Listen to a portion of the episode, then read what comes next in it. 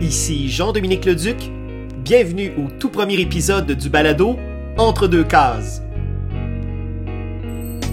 Aujourd'hui, je m'entretiens avec Philippe Girard, un artiste originaire de la ville de Québec qui compte à son actif plus d'une vingtaine d'albums en autant d'années, dont les plus récents Le Tarzek, Un mois à Cracovie, publié chez Nouvelle Adresse, ainsi que Leonard Cohen, Sur un fil, paru chez l'éditeur français Casterman.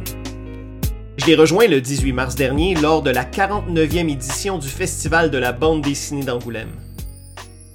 Philippe Girard, salut. Salut. Alors, euh, je te rejoins euh, en direct d'Angoulême euh, aujourd'hui, le 18 mars. Oui. Donc, ben, merci beaucoup de m'accorder de ton temps là-bas en plein festival. Alors, première question, comment se passe le festival pour toi, mon cher? Ben, ça se passe très bien. Moi, aujourd'hui, en fait, depuis que je suis arrivé, je fais surtout des, dédicaces sur le kiosque de Casterman, qui a publié mon album Léonard Cohen sur un fil. Puis, je vois, ça dérougit pas. Là il y a beaucoup de monde, là, vraiment. Euh, c'est sans doute, sans, aucun doute, les plus grosses séances de dédicaces que j'ai jamais faites en termes de quantité de dessins, de, lecteurs qui viennent me voir. Euh, ce midi, on a débordé d'une heure. Je, suis arrivé euh, une heure trop tard pour le, pour, le, pour le dîner. Mais ça se passe très bien. Je ne veux pas avoir l'air de me plaindre, je suis très content. ben, j'espère bien. D'autant plus que ce n'est pas ton premier festival. Nous, on s'y était croisés en 2005, si ma mémoire est bonne. C'est ça, exact. C'est la cinquième fois que je viens ici. La cinquième fois, OK. Et est-ce que tu sens, évidemment, il doit y avoir l'effet post-COVID. Les gens doivent être heureux de pouvoir enfin. Euh, ah, je te dirais qu'il y, a quand même un, il y a quand même un gros sentiment d'euphorie en ce moment là, dans la place. Là. Évidemment, tout le monde est prudent. Je te dirais qu'il y a 50% des gens qui continuent à porter leur masque. Mais euh, le plaisir de commencer des événements, de voir du monde. Euh, euh, ça, c'est très, très contagieux. On le sent, ça, c'est très, très palpable. Et bon, tu, disais plutôt qu'évidemment, tu es présent au festival pour l'album euh, Léonard Cohen sur un fil qui a été publié l'an dernier, donc en 2021, aux éditions Casterman. Excellent album, Philippe. Ai-je besoin de le rappeler aux auditrices et aux auditeurs? J'imagine que, euh, parce que pour les, précédentes éditions du festival, euh, tu, as été comme étant un, auteur québécois publié au Québec. C'est ça, exactement. Ouais. Alors évidemment, là, euh, d'être au kiosque de Casterman, j'imagine que ça change la donne aussi forcément. Ah, c'est sûr, parce que c'est le, festival ici à Angoulême, c'est un événement qui est un peu différent de ceux qu'on connaît au Québec. Euh, les, éditeurs, euh, petits ou grands, sont installés sur des gros, gros chapiteaux euh, qu'on appelle des bulles.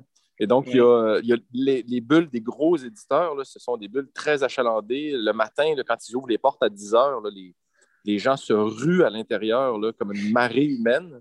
il faut le voir pour le croire. C'est extrêmement impressionnant. Donc, à partir du moment qu'on s'installe pour dédicacer à, notre, à, notre, table, c'est de longs comptoirs. En fait, on est tous assis un à côté de l'autre avec des plexiglas.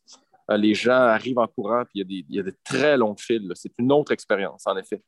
Euh, c'est très, très euh, impressionnant. Moi, je me souviens, Philippe, lorsque j'ai couvert le festival en 2012, tu n'y étais pas, toi, cette édition-là? Oui, j'y étais en 2012, c'est la dernière fois que j'y suis allé. Ah avant, cette année, c'était la dernière fois, oui. Ou alors, peut-être, c'était peut-être 2013, en fait. Oui, c'est possible, OK. bref, moi, je me souviens, pour l'anecdote, d'être euh, rentré aux petites heures du matin en sortant du Chat Noir, euh, un des cafés euh, au, centre-ville. Et mm-hmm. on avait croisé à la sortie des bulles, il y avait déjà à 3h30 du matin, il y avait déjà des festivaliers qui attendaient en file. Juste pour l'anecdote. Et, c'est fou parce que le lendemain matin, moi, j'avais une entrevue à 9h à l'ouverture des bulles et je suis passé devant tous ces types-là qui attendaient depuis le milieu de la nuit, juste parce que j'avais mon carton presse. Mais euh, c'est exactement ce qui se passe le matin aussi. Hein. Euh, quand on arrive le matin pour s'installer, pour aller dédicacer, là, on est dans une file réservée aux auteurs. Puis euh, ce matin, il y, a, un lecteur de quelqu'un qui attendait dans la, dans la, file, qui, n'est pas celle des auteurs, qui m'a proposé 20 euros pour lui donner ma passe pour qu'il puisse rentrer. Donc, ça ressemble à ça. on, on, est là-dedans à ce moment-là. OK, mais euh, ouais, c'est ça. Mais toi, il ne t'a pas négocié, donc tu as refusé, j'imagine. non, évidemment, j'ai refusé parce que sans ma passe, je ne peux pas rentrer pour aller dédicacer. Euh, mais je veux dire, les, gens, les gens, les gens se sont ennuyés du festival et ils ont besoin de ça, ben, les auteurs aussi, évidemment. Mais c'est une édition très particulière dans ce sens-là. Il, y a cette espèce de frénésie. Là. Il y a de l'électricité dans l'air en ce moment-là. Et ce qui est très particulier aussi, Philippe, avec cette édition, c'est que euh, euh, les nouvelles sont bonnes pour le Québec. C'est-à-dire que euh, Julie Doucet, sacré Grand Prix d'Angoulême, Thomas-Louis Côté, président du Festival de Québec et Québec BD, qui a reçu la Légion d'honneur. on a su un peu plus tôt aujourd'hui que Alexandre Fontaine-Rousseau et Francis Desharnais avaient remporté un prix pour la conquête du cosmos. Ça, je ne savais pas, je n'étais pas au courant. Oui, ça, vient d'arriver, c'est le prix euh, BD Geste. Ah oui, OK, oui, euh, c'est ça, ça avait été annoncé, oui. Est-ce que c'est dans le cadre du festival? Ça, je ne savais pas. Ben, c'est, en, périphérie du festival. il y a, plusieurs remises de prix qui euh, se, greffent au festival, mais évidemment, ce n'est pas dans les prix officiels, eux qui seront remis, mm-hmm. je crois, le samedi ou le dimanche. j'ai appris hier que Léonard Cohen, sur un fil, aussi avait gagné un prix au festival Couleur en blues. Euh, ah. un, petit festival de BD là, ici en France. Là, euh. oh. Donc, euh, c'est pas, ben, toutes mes félicitations, Philippe. Merci, merci. Donc, c'est ça. en effet, c'est une édition, en tout cas, c'est une édition québécoise. en tout cas, on peut dire que le Québec, quoique ces dernières années, le Québec brillait toujours pas mal, mais de plus en plus, je dirais.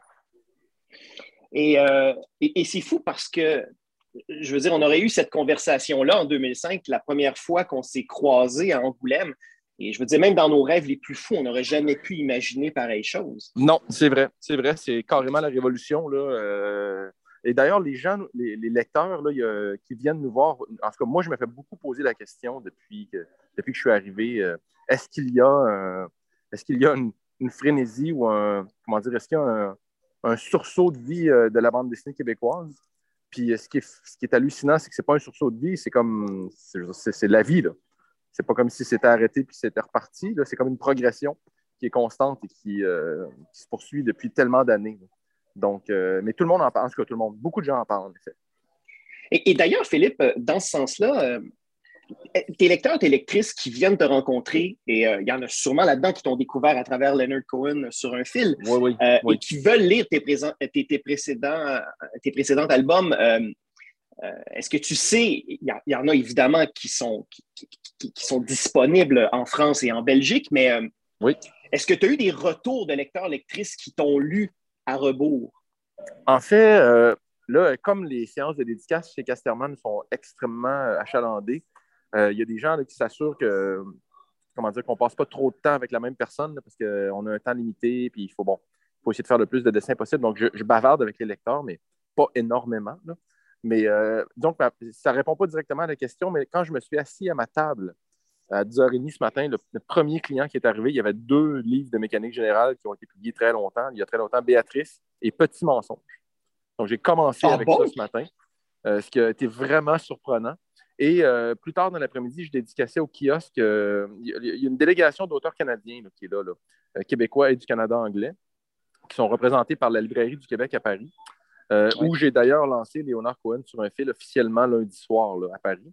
Mais bref, le libraire a beaucoup, beaucoup d'auteurs, de, beaucoup d'albums de BD québécois qui sont, euh, j'ai envie de dire, qui sont un plus large éventail que ce qui est représenté uniquement par les éditeurs euh, européens qui publient des Québécois. Donc, en mhm. ce moment, sur le festival, il y a vraiment moyen d'acheter beaucoup, beaucoup de, bandes dessinées québécoises. Et pour le Philippe Gérard que tu es maintenant en 2022, de signer Petit Mensonge, qui est dans tes premiers albums publiés chez Mécanique Générale, ça fait quoi? Ah, c'est sûr que ça fait bizarre. Je regarde un peu le chemin, euh, le chemin qui est euh, tout le parcours que, j'ai fait. C'est sûr que j'y pense beaucoup. Là. Euh, mon Dieu. donc, moi, je suis pas le genre de gars qui regarde en arrière. J'essaie de, de, garder le focus sur ce qui est en avant de moi. Donc, je veux pas, je veux pas, je veux pas trop perdre d'énergie à, à, penser à ce que c'était avant ou en tout cas. Mais je veux dire, je suis content d'être là, je suis content que ça se passe bien, je suis content que les livres se vendent, je reçois beaucoup de bons commentaires aussi. Euh, il, y a beaucoup d'éditeurs étrangers aussi qui sont venus me voir pour me dire qu'ils s'intéressaient à mon livre, euh, qu'ils aimeraient le traduire, notamment un éditeur polonais. Euh, bon, c'est ça. moi, je dis que je suis plus concentré sur ces affaires-là en ce moment. -là. Mais une, chose est sûre, en tout cas, c'est que quand on est tous ensemble, la, délégation d'auteurs québécois, on s'en parle quand même. la, plupart d'entre nous ne peut pas s'empêcher de remarquer qu'il y a du chemin qui a été fait depuis, mettons, 20 ans. C'est vraiment grisant de t'entendre dire ça, Philippe, parce que ben parce que, comme je le disais, euh, il y a quelques, quelques années à peine, ça aurait été impensable. Et, euh, ben, d'ailleurs. Ou alors, euh, c'était peut-être pensable, sauf qu'on n'osait pas y penser, je pense, parce qu'on mesurait la distance à parcourir, et on se disait qu'il y avait trop de, trop de kilomètres à avaler là, pour se rendre jusque-là. Mais il faut croire que l'énergie du groupe a été plus forte que, que l'énergie de chacun des individus. C'est probablement la raison pour laquelle, en ce moment, on, est rendu là. là. Quand tu parlais de regarder devant, c'est une excellente chose. Alors, je sais euh, que tu travailles sur un prochain, prochain projet. Qu'est-ce que tu peux mhm. nous en dire à cette étape-ci? J'imagine pas grand-chose. Non, pas grand-chose, en effet. Euh, qu'est-ce que je peux vous en dire? Ça va être un livre qui va être publié chez Casterman aussi. Euh, c'est un livre qui tourne autour de la guerre du Golfe. parce que l'éditeur et moi, on a convenu que c'était, après Léonard Cohen, il fallait que j'essaye d'aller ailleurs il fallait que je sorte de la musique.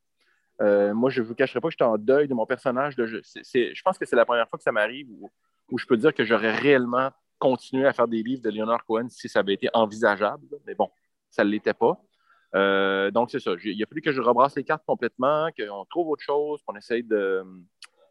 Ouais, c'est ça, d'aller ailleurs. Et euh, ben, c'est ça. C'est ce que je fais. J'ai 100 ou 110 pages de fait là à l'heure où on se parle en noir et blanc. Il doit m'en rester une bonne vingtaine euh, à compléter. Puis après ça, il va y avoir de la coloration. Ça va être un très long processus parce que ce type de projet-là, je vais le colorer différemment avec une approche et une palette différente de ce que j'ai fait pour Léonard Cohen. Puis c'est ça, c'est à peu près ça que je peux vous dire.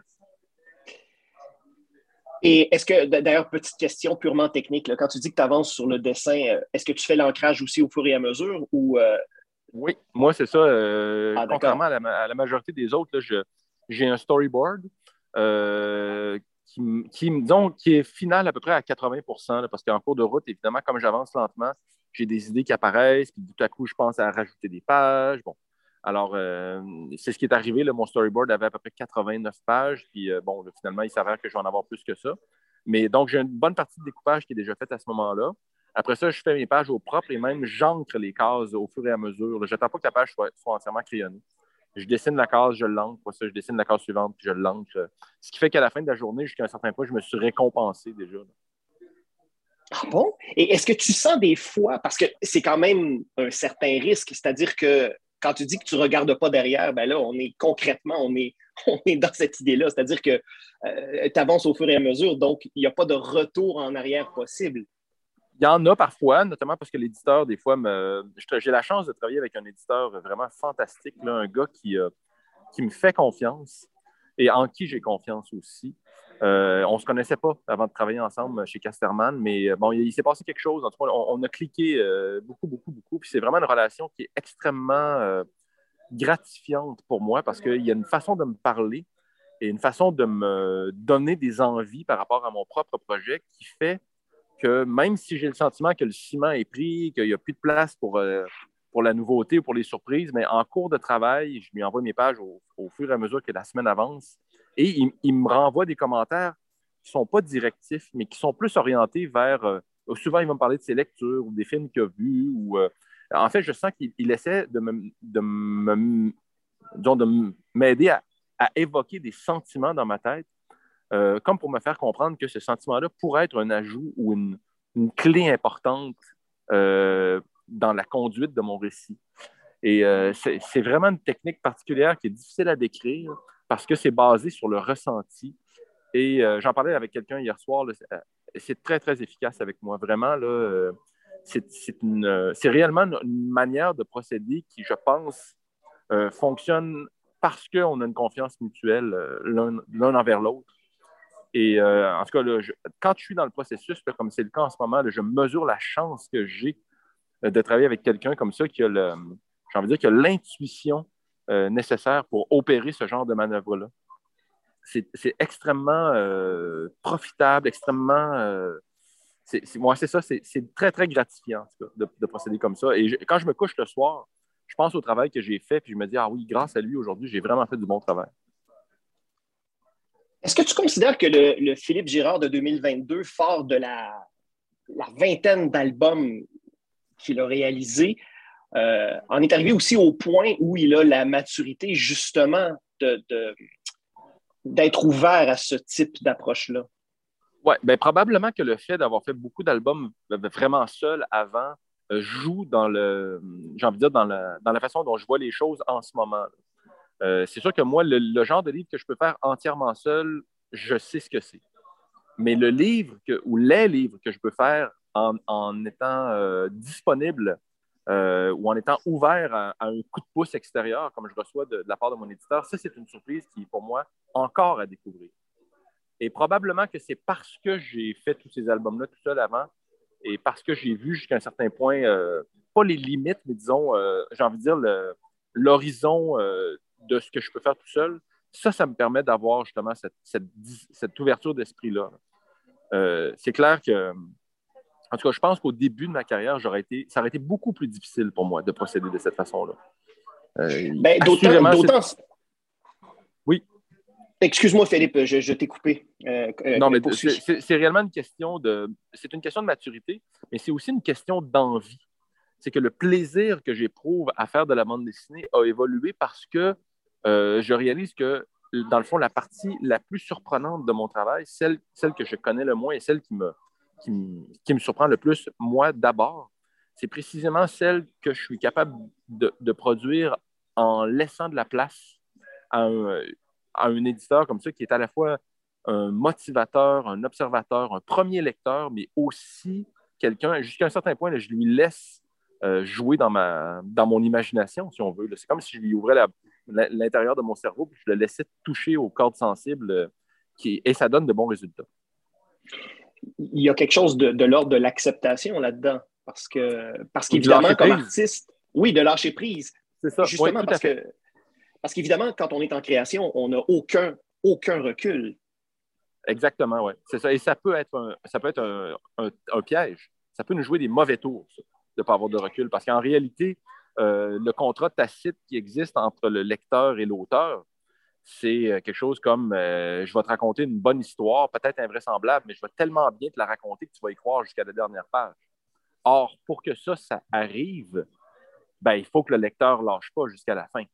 Donc, en ayant comme ça un, éditeur qui est euh, le premier lecteur, qui a un pas de recul sur le travail, qui n'a pas le nez collé dessus, on a réellement accès à, généralement à ce qui se produit une fois que le livre est publié, qu'on a pris beaucoup, beaucoup de recul et qu'on voit les erreurs qu'on a fait ou qu'on aurait pu faire.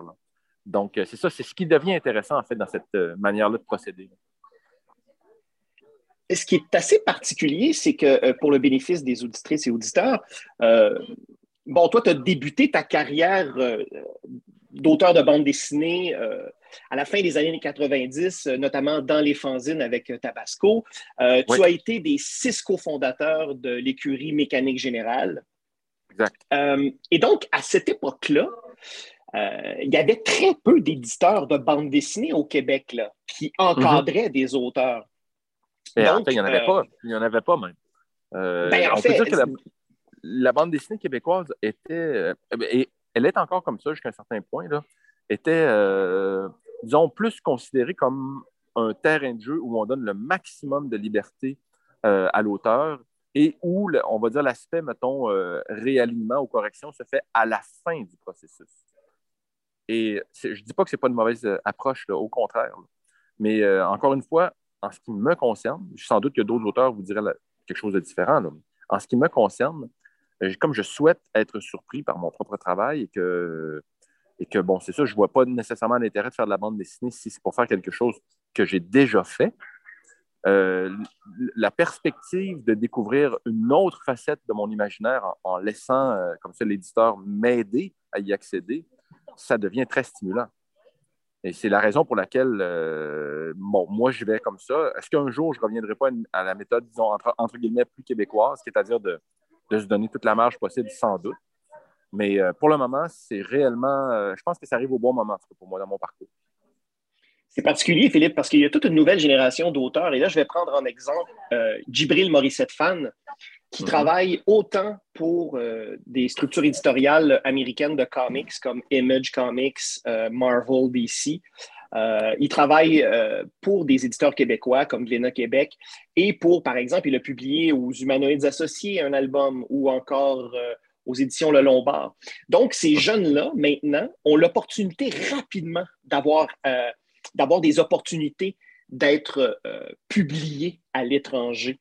ce qui n'était uh-huh. pas le cas à l'époque. Toi, quand tu as commencé au tournant des années 2000, c'était très, très nouveau. Là. Ben, je veux dire, euh, c'était pratiquement pas envisageable, dans le sens que euh, déjà, quand on arrivait ici, bon, Internet existait, c'est sûr, on était capable de communiquer avec les éditeurs, sauf qu'on se faisait souvent dire écoute, le marché est déjà saturé, il n'y a pas grand-chose qu'on peut faire pour toi, on, a déjà notre brochette d'auteur, etc., etc., etc. Donc, euh, nous, en réalité, c'est Jimmy Beaulieu, moi, les stands et compagnie, on a continué à faire de la bande dessinée parce qu'on avait décidé d'en faire coûte que coûte. Et il n'était pas question d'arrêter. Ce n'était même pas une option. Nous, on avait décidé qu'on ferait de la bande dessinée. Bon, c'était ça notre objectif et on était prêt à le faire à tout prix. Donc, on a avancé, on a persisté, etc. Probablement parce qu'on était un jeune, parce qu'on avait sans doute la vocation aussi. À mon avis, c'est important de ne de, pas perdre ça de vue. Mais je pense que c'est parce qu'on a vu les choses évoluer qu'on et on a compris aussi comment, un peu mieux comment fonctionnait euh, cette industrie-là, que tout à coup, c'est devenu possible. Euh, parce que, bon, euh, les éditeurs, eux, euh, malheureusement, pour bien des auteurs, ce ne sont pas des œuvres de bienfaisance. ils veulent faire des livres à condition qu'ils se vendent. Ils veulent rentrer dans leur argent. C'est un investissement. Et ils font tout ce qu'ils peuvent pour évaluer avant la publication le potentiel des projets qu'on leur présente. Et une fois que le livre est prêt, ils font tout ce qu'ils peuvent pour le vendre. Parce que c'est une industrie et que pour rester dans le jeu, il faut vendre des livres. Donc, à partir du moment qu'on a, bien compris ça, les choses changent. Notre perspective sur les choses change. Et ça aussi, c'est à considérer dans, l'évolution de la bande dessinée québécoise. Oui, parce que l'échelle, évidemment, n'est pas la même dans les proportions. Ceci dit, euh, tu parlais tantôt qu'au début de la carrière, déjà, les éditeurs disaient que le marché était saturé, alors qu'au moment où on se parle, il ne s'est jamais autant publié annuellement de titres. Là, on a franchi la barre du 6000 quelques. Euh, toute proportion gardée, au Québec, euh, il y a plusieurs structures éditoriales et euh, évidemment, le lectorat est tout petit. Hein. Je veux dire, c'est une goutte d'eau. Mm. Au Québec, je veux dire, un, succès en librairie, c'est 2000 exemplaires. Mm-hmm. mais tu vois, mais quand même, il se produit en, Europe, en tout cas en France, un album de bande dessinée, euh, ça se vend en moyenne à peu près à ça, 2000, 3000 copies. Ça, ce n'est pas un succès en librairie. Là. Mais je veux dire, ça, ressemble quand même à ça. Alors que, par exemple, dans les années 80, on, pouvait viser 50 000 copies plus facilement. Euh, c'est ça, ça fait partie des choses que, j'ai comme appris à, accepter, ou en tout cas que j'ai. En tout cas, déjà, c'est des choses que j'ai apprises. Et à partir du moment qu'on est capable de voir l'ensemble du travail à travers cette lorgnette-là, euh, notre perspective change sur le travail. Je me rappelle d'avoir entendu une entrevue avec le, le dessinateur américain Greg Capullo, qui dessinait Batman dans ce temps-là. Et euh, il, y a, un jeune, euh, en tout cas une personne dans l'assistance qui lui dit Mais qu'est-ce qu'il faut faire pour publier de la bande dessinée et en vivre Et lui, il avait répondu par une question il avait dit Toi, qu'est-ce que tu es prêt à faire pour faire de la bande dessinée commerciale. Et je m'étais dit, ouais, c'est ça dans le fond la vraie question. Ce n'est pas nécessairement des, sacrifices qu'il faut faire, mais qu'est-ce que tu es prêt à changer? de quelle manière es-tu prêt à t'adapter à la réalité du marché pour que le marché t'ouvre ses portes? Et euh, c'est ça, je pense que c'est ça un peu le truc. Là. Euh, il, faut, euh, il faut y trouver son compte, y avoir du plaisir à le faire, en ne perdant pas de vue que l'éditeur a un intérêt financier là-dedans parce que ce n'est pas une œuvre de bienfaisance. Ben non, c'est une euh, industrie. C'est ça, c'est une industrie. Et pour rester dans le jeu, pour être capable de continuer à publier des livres, l'éditeur ne peut pas se permettre d'être déficitaire. Et donc, c'est ça. Euh, j'ai envie de dire que peut-être, en tout cas, que cette règle-là va s'appliquer euh, un de ces quatre au marché québécois. Sans doute qu'elle s'applique de toute façon jusqu'à un certain point, mais en tout cas, ici, il ne faut jamais perdre ça de vue. Euh, l'autre différence fondamentale aussi, Philippe, je crois, au niveau du marché entre le Québec et l'Europe, c'est qu'en Europe, il y a des conglomérats. Hein. Je veux dire, il y a Média Participation, euh, qui a du puits d'Argo-Lombard, il y a Glénat, il y a le groupe Delcourt, euh, qui ne dépendent.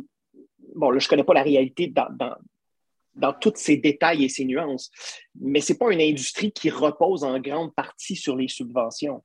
Alors qu'ici, au Québec, évidemment, comme, comme la francophonie, c'est une goutte d'eau dans l'océan nord-américain, eh bien, si ce n'était pas des, du, système de, de, subvention, ben, il n'y en aurait pas de structure éditoriale en bande dessinée au Québec. En tout cas, il y en aurait moins. Oui, exact. Exact, ça c'est sûr. Euh, autre chose aussi, Philippe, puis euh, je me rends compte qu'en fait, je ne sais pas si, par exemple, Jimmy, Jimmy Beaulieu est, également euh, sur place cette année. Oui, tout à fait. On a dédicaté ensemble cet après-midi. Alors, ce qui est extraordinaire là-dedans, Philippe, c'est que en tant que cofondateur de la structure mécanique générale, dans le fond, votre démarche d'auteur est intimement liée au Festival d'Angoulême. Parce que ah si ma mémoire me sert bien, la fondation même de Mécanique Générale, c'était de se doter d'un outil pour aller faire la promotion de la bande dessinée Angoulême. Exact. En, l'an 2000, le Québec était l'État invité à Angoulême et euh, on avait publié vraiment à toute vitesse un recueil qui s'appelait Avons-nous les bons pneus, qui est l'acte fondateur de Mécanique Générale. Et c'était, oui, c'était pour avoir une, pour être présent à Angoulême, tout à fait. Donc, on peut dire que absolument, c'est, très bien dit. Et Mécanique Générale est née, euh, j'ai envie de dire, euh, dans, c'était presque un acte de séduction, en fait, euh, vis-à-vis du Festival d'Angoulême. Euh, c'est donc dire que 22 ans plus tard, euh, ce pari-là, qui, en remettant les choses en, perspective, c'est quand même fou. Donc, le pari a été remporté au la main. Ben, je ne sais pas s'il a été remporté parce que cette fois-là, quand on avait été à Angoulême, on était, le, festival était différent, l'organisation des lieux était différente. Bon, puis la proximité entre les petits et les gros éditeurs aussi était différente. Et on était à côté du kiosque de Philippe Morin, qui publiait le fanzine PLG, donc plein la gueule pour pas un rond. Et il nous avait dit, je me rappelle très bien à Jimmy et moi, les gars, j'ai un seul conseil à vous donner. Si vous voulez faire de la bande dessinée, vous devez durer. Et euh, en tout cas, je ne l'ai jamais oublié, ça. Euh, lui, puis après ça, on avait été prendre un verre avec lui, et il nous avait dit, même si vous faites des albums qui ne marchent pas, là, 1, 2, 3, 4, 5 d'affilée, ce n'est pas important. Continuez, il faut durer. À un moment donné, à force de durer, tu finis par être dans tu finis par réussir. Et euh, c'est un peu ça, en fait. C'est un peu ça la leçon, finalement, euh, dans la bande dessinée. C'est une affaire de persévérance, en fait. Je pense, sans me tromper, Philippe, qu'en fait, ça s'applique à toute forme d'art. oui, probablement, oui. le, défi, c'est de réussir à durer. Euh, et je pense aussi qu'il y a tout un équilibre entre euh, les compromis, le, désir d'innover, le désir de continuer. Euh, et, tout ça, évidemment, ça prend aussi une certaine maturité. Ben, sans doute, mais je veux dire, comment dire, je pense que la persévérance, c'est quand même quelque chose. c'est vrai que, tout, en tout cas, la plupart des artistes ont cette espèce d'énergie personnelle-là et cette espèce de désir-là j'ai envie de dire, le désir de vaincre à tout prix, là, qui, est, quelque chose de très, très puissant dans la motivation de l'artiste. Mais euh, il y a des jeunes qui l'ont quand même. Il ne faut pas perdre ça de vue. Là. Euh, et bien entendu, ça dépend de. souvent, c'est une question d'encadrement, de, soutien euh, qui vient de la famille, des proches, etc. C'est vraiment quelque chose qu'il ne faut pas négliger dans, l'équation. Mais c'est juste que la bande dessinée, en tout cas, pour les gens de ma génération, en tout cas, quand j'étais petit, je me rappelle à, quel point tout le monde nous disait que ce n'était pas possible. À l'école, euh, partout, c'était même pas envisageable. C'était considéré comme quelque chose de farfelu, de totalement irréaliste et de, complètement immature que de penser qu'on allait en faire. Donc, réussir à faire ça, c'est une révolution en soi. Euh, en ce sens que, je veux dire, là on est, mettons, euh, en tout cas, si moi je me compare à, l'époque où j'étais à l'école secondaire, 35 ans plus tard, je ne sais pas trop, quelque chose comme ça, je me dis, garde, euh, on l'a fait. Là. On a tenu notre bout on l'a fait. Donc, si aujourd'hui, vous avez des enfants qui vous disent, je ne sais pas, moi, je vais être lanceur de couteau dans un cirque euh, ou, euh, je ne sais pas quoi, jongleur pour le Cirque du Soleil, ça peut avoir l'air d'un truc farfelu. Mais il y a d'autres exemples qui prouvent que ceux qui s'accrochent finissent probablement par trouver leur niche puis atteindre leurs objectifs. Mais c'est beaucoup, beaucoup, beaucoup, beaucoup une question de persévérance. Est-ce que l'album Leonard Cohen sur un fil a changé dans ta vie d'artiste? Euh, mon Dieu, ça a changé beaucoup de choses sous certains aspects et rien n'a changé sous d'autres aspects. Euh, en ce sens que euh, Leonard Cohen sur un fil, pour moi, c'est sûr que c'est un album important parce que c'était comme le livre que je rêvais de faire depuis toujours. Puis euh, c'est arrivé un moment de ma vie où, euh, contrairement à tout ce que je vous dis depuis 20 minutes, j'étais prêt à arrêter. J'étais prêt à abandonner. Euh, il y a trop d'obstacles qui se dressaient sur mon chemin, puis je ne me sentais pas soutenu. Puis j'avais vraiment l'impression qu'il fallait que j'accroche mes patins. Et je m'étais dit, avant de partir, mon rêve, c'était de publier un livre chez Casterman. Je m'étais dit, je vais le faire. Puis après, ben, je vais le mettre dans ma bibliothèque, je vais être content de l'avoir fait, puis je vais tout arrêter là. Puis à chaque fois que je vais regarder en arrière, je vais me dire, ben, au moins, je me suis rendu jusqu'à Casterman, j'ai mis la main sur la Coupe Stanley. Puis euh, j'ai joué une saison complète dans, dans Ligue nationale comme, euh, comme un vrai joueur, puis ça va s'arrêter là. Donc, euh, quand le livre est sorti, évidemment, les ventes ont été au-delà de mes espérances. Les traductions, les réimpressions, en tout cas, je veux dire, c'est le plus gros coup de circuit que j'ai frappé dans ma vie jusqu'à maintenant. donc, ça a fait qu'on m'a proposé de retravailler avec Casterman, ce qui en soi est pour moi comme un rêve qui se prolonge. Donc ça, ça a changé. Quand même, je veux dire. Euh, mais je peux pas dire que je peux. Oui. Pour, reprendre l'allégorie du hockey, là, maintenant que tu as eu ta première Coupe Stanley, il faut que tu vises le tour du chapeau. Oui, c'est sûr, exact. Mais euh, je ne te cacherai pas que tous les gens qui essayent de me nuire ou en tout cas qui euh, ne veulent pas me supporter continuent à ne pas le faire. Euh, bon, ça, c'est comme d'habitude, j'ai envie de dire.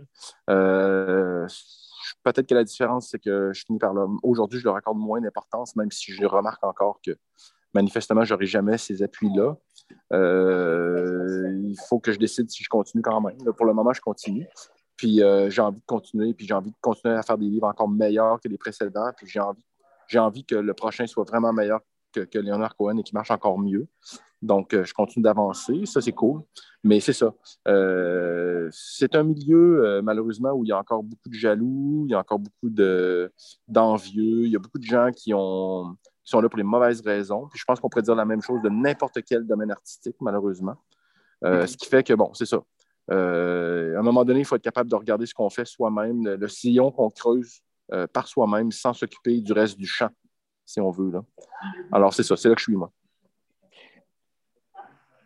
Évidemment, Philippe, je ne veux pas rentrer dans les détails, mais le fait que tu apportes cette question-là, ça me permet d'ouvrir une porte et de, et de parler du fait que, euh, que, tu brilles d'absence dans les différentes remises de prix au Québec.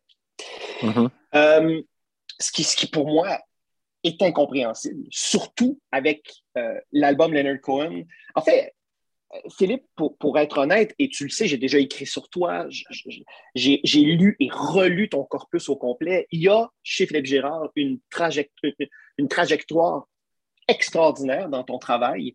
Euh, chaque album nous amène ailleurs, mais en même temps consolide un tout harmonieux. Oui. Excusez-moi, il y a quelqu'un qui m'a dérangé pendant qu'on se parlait. J'ai perdu la, dernière phrase, mais en tout cas, je comprends. Oui, ce que je disais, c'est que mais je, pense que si Léonard Cohen est encore vivant, s'il était à côté de moi, il me donnerait une tape sur l'épaule. Léonard Cohen connaissait bien euh, les bienfaits de l'autodérision quand même. Hein. Donc, il m'aurait dit, Philippe, tu n'avais aucune chance, saisis-la. Et euh, je, pense que, bon, c'est ça. Là. Euh, pour le reste, je veux dire, moi, ce, qui, ce que je trouve le, plus difficile dans la situation, en tout cas, que tu évoques en ce moment, c'est c'est que euh, moi, je le fais aussi pour représenter euh, les gens d'où je viens, ma communauté, euh, mon, mon coin de pays. Je le fais parce que je fais un effort spécial, disons, pour essayer d'être un ambassadeur pour mon patelin, pour, en tout cas. Mais tu l'es, mais, mais, tu l'es, Philippe. Mais j'ai quand même l'impression que ces gens-là s'en moquent complètement. mais bon, c'est ça. Si je si je m'attarde à ça, ben, c'est sûr que ça va devenir un gros problème. Euh, si je m'en occupe pas et que je continue, ben c'est ça. je veux dire, ça sera. Euh, je vais aller chercher ma motivation ailleurs, en tout cas. Mais je peux vous dire qu'ici, au festival, on m'en parle beaucoup de ça. Euh, et quand je dis qu'on m'en parle beaucoup, ce n'est pas les Québécois qui m'en parlent. c'est une situation qui est remarquée, en tout cas, par pas mal de monde. Mais bon, c'est ça. C'est peut-être aussi ce qui nous permet de se rendre compte que même si la bande dessinée québécoise a progressé, n'est-ce pas, euh, euh, il ne faut pas tomber dans l'illusion que tout est magique et, que tout est solide non plus. Il y a encore quand même cette espèce de... Et je sais que ça ne plaira pas à tout le monde ce que je vais dire, mais puis j'en ai rien à cirer, mais euh, il y a encore une espèce d'effet de, village. Hein?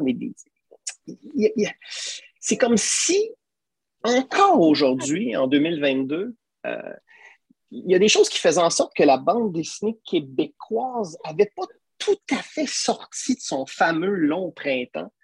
Euh, il y a quelque chose encore de, je ne veux pas dire d'amateur, mais de, Oh, le, ressenti, le, ressentiment, les, différentes factions. On est encore dans cette espèce de, de, rencontre-là entre la bande dessinée bien dessinée, donc les albums classiques versus les albums expérimentaux. Il y a comme encore des espèces de guerres de clochers qui ont plus lieu d'être et qui, je mhm. pense, à mon sens, et je ne sais pas si tu partages mon opinion, mais qui, mais qui, mais qui freinent la progression du médium. Parce qu'en principe, avec tout ce qu'on vit présentement au Québec, ça devrait avancer plus que ça. Euh, je ne sais pas, parce que, bon, c'est sans doute pas à moi de, porter de jugement là-dessus, parce que, comment dire, là, euh, déjà que faire un livre, ça implique qu'on y pense tout le temps, puis qu'on est constamment en train mm. d'y réfléchir, puis d'évaluer, puis de réévaluer, puis de, bon, de se remettre en question. S'il faut que je rajoute toutes ces réflexions-là, celles qui sont déjà là, je présume que je vais devenir fou. Mais à mon sens, à mon sens, en tout cas, il y a une chose que je remarque, notamment ici en festival, c'est que les lecteurs et les lectrices, eux, euh, ils font pas tellement la différence, finalement, entre une BD réaliste ou une BD d'humour ou une BD euh, franco-belge ou une BD, euh, je ne sais pas trop quel autre genre, là, mais je veux dire, pour eux, tout ça, c'est le même langage, c'est le même code. Et je pense que les auteurs, ou en tout cas les gens qui, qui sont trop proches du milieu, ont tendance à oublier qu'on a tous grandi en lisant les mêmes choses ou à peu près. Donc, je veux dire, quand, euh, moi, je me rappelle que quand j'étais petit, si un matin, en allant à la bibliothèque, j'accrochais un album d'Astérix pour être euh, celui que j'allais lire le soir, et que le lendemain, euh, c'était Franck Margerin, et que le surlendemain, c'était Bob Moran, et que le, je, passais d'un genre à l'autre. Et l'acquisition du langage de la bande dessinée se faisait à travers tous les genres. Donc, je comprends mal pourquoi aujourd'hui ça devient comme un problème de, en tout cas, je ne comprends pas pourquoi est-ce qu'on devrait ériger des barrières là où il n'y en avait pas à l'époque où on lisait de la bande dessinée simplement pour en lire. Et c'est ça qui est important là-dedans. C'est toujours le même code. Je veux dire, euh, et, et, tout le monde s'arrange avec son, le dessin qu'il est capable de faire, tout simplement. Non, parce, qu'au final, le dessin fait partie intégrante du langage qui sert au final à raconter une histoire. C'est ça, exactement. Le dessin est au service de l'histoire. Mais que ce soit un dessin réaliste ou un dessin humoristique, euh, il suffit de choisir le bon type de dessin pour le, bon type d'histoire et c'est tout. Là. Le reste le reste n'a pas lieu d'être. Les catégories, les clôtures, les barrières, les chapelles, euh, tout ça, ça devient une. Je veux dire, en tout cas, ça ne devrait pas être une préoccupation pour les, pour, pour les auteurs et pour les lecteurs, me semble. Mais moi, je sens moins ça, par contre, chez les nouvelles générations, comme par exemple Sviane ou Alexa, qui, eux, sont complètement décomplexés parce qu'ils ont lu autant de l'américain mainstream que, que, du manga, que des grands classiques franco-belges, que des trucs expérimentaux. Mm. je, sens que cette résistance-là euh, est beaucoup moins présente avec les nouvelles générations. En tout cas, c'est souhaitable. Tant mieux si c'est le cas. Et, et, même chez les lecteurs, Philippe. Euh, les nouveaux lecteurs de, bande dessinée qui arrivent au médium, euh, ils ont la chance inouïe d'avoir un éventail. Et comme ils arrivent avec un regard neuf, ben, ils sont forcément plus ouverts. Alors que ceux et celles qui ont un rapport à la bande dessinée qui remonte à l'enfance, ben, à ce moment-là, peut-être qu'il y a plus de rigidité aussi. Euh, je ne sais pas. Écoute, euh, d'après moi, euh, c'est une, phrase qui ne veut rien dire, mais qui veut tout dire. la, jeunesse est l'avenir de, l'avenir de l'humanité. Je veux dire, j'ai confiance dans la jeunesse pour faire tomber. non, mais c'est vrai, moi, j'ai confiance dans la, jeune génération pour faire tomber les, barrières qui, malheureusement, encombrent la génération plus vieille. Puis tant mieux si ça se fait aussi dans la bande dessinée. Mais encore une fois, les lecteurs qui viennent me voir pour dédicacer depuis que le festival est commencé ici. ils ont toutes sortes de livres en dessous du bras, de toutes sortes de genres, euh, avec des dessins complètement différents qui vont d'un bout à l'autre du spectre de la bande dessinée. Et eux, ils ne font pas la différence. Tout ce qu'ils veulent, c'est passer un bon moment de lecture. Et euh, je, pense qu'il ne faut pas perdre ça de vue quand même. C'est ça qui est important au fond.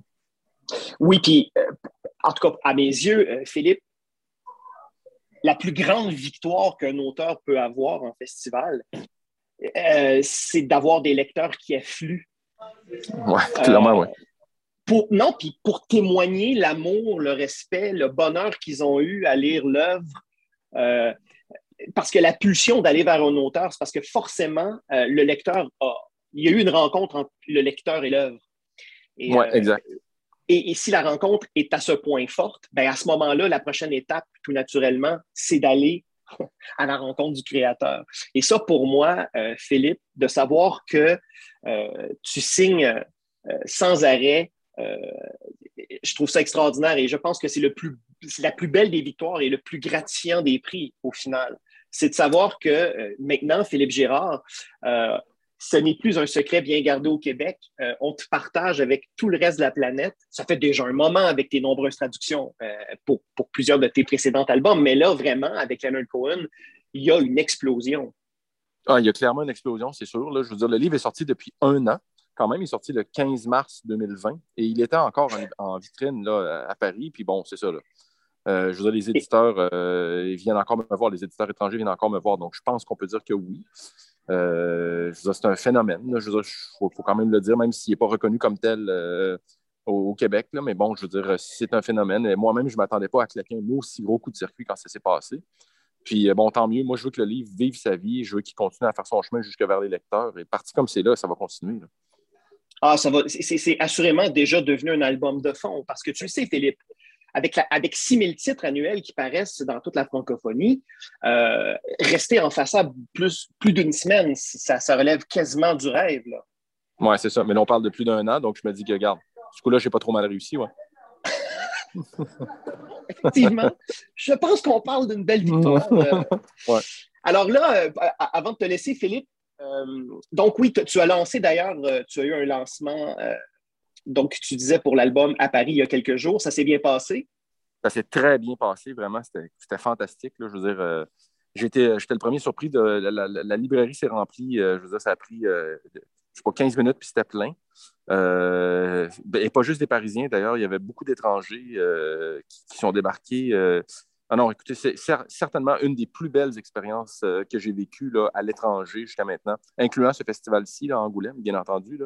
Mais euh, pour un livre qui est sorti depuis un an, je me disais, bon, tout le monde est passé à autre chose, puis euh, moi aussi, je devrais passer à autre chose, mais j'étais très, très surpris de voir tous ces gens-là débarquer pour avoir des, signatures, puis me poser des questions, puis me demander pourquoi j'avais voulu faire ce livre-là, etc. C'était réellement fantastique. Philippe Gérard, je te souhaite une bonne fin de festival. Merci. Euh, je te souhaite encore euh, de profiter de ce décloisonnement et, au maximum d'aller de, vers les lecteurs, d'aller vers les collègues et, et de profiter aussi euh, du printemps un petit peu en avance sur nous quand même ici au Québec. Donc, exact. Ben, écoute, et, par la suite, je te souhaite bon vent et bon travail sur ton prochain album qui paraîtra chez Casterman, quoi, fort probablement l'année prochaine? En début d'année prochaine, normalement, oui. Début 2023. En tout cas, c'est ce qui est prévu. Ah bon, mon Dieu, mais on est pratiquement là, Philippe. C'est à nos portes. en tout cas, pas trop vite, il faut que je finisse quand même. ben, écoute, euh, merci beaucoup, Philippe, euh, euh, de m'avoir accordé ces quelques minutes en direct du Festival d'Angoulême. Puis je te souhaite vraiment une bonne fin de festival. Merci beaucoup.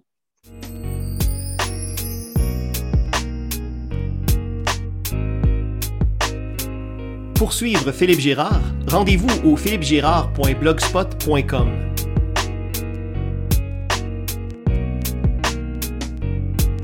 Indicatif sonore Xavier Pinchot.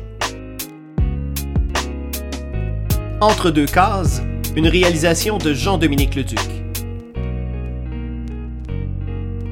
Pour me suivre, rendez-vous au multitâche.ca.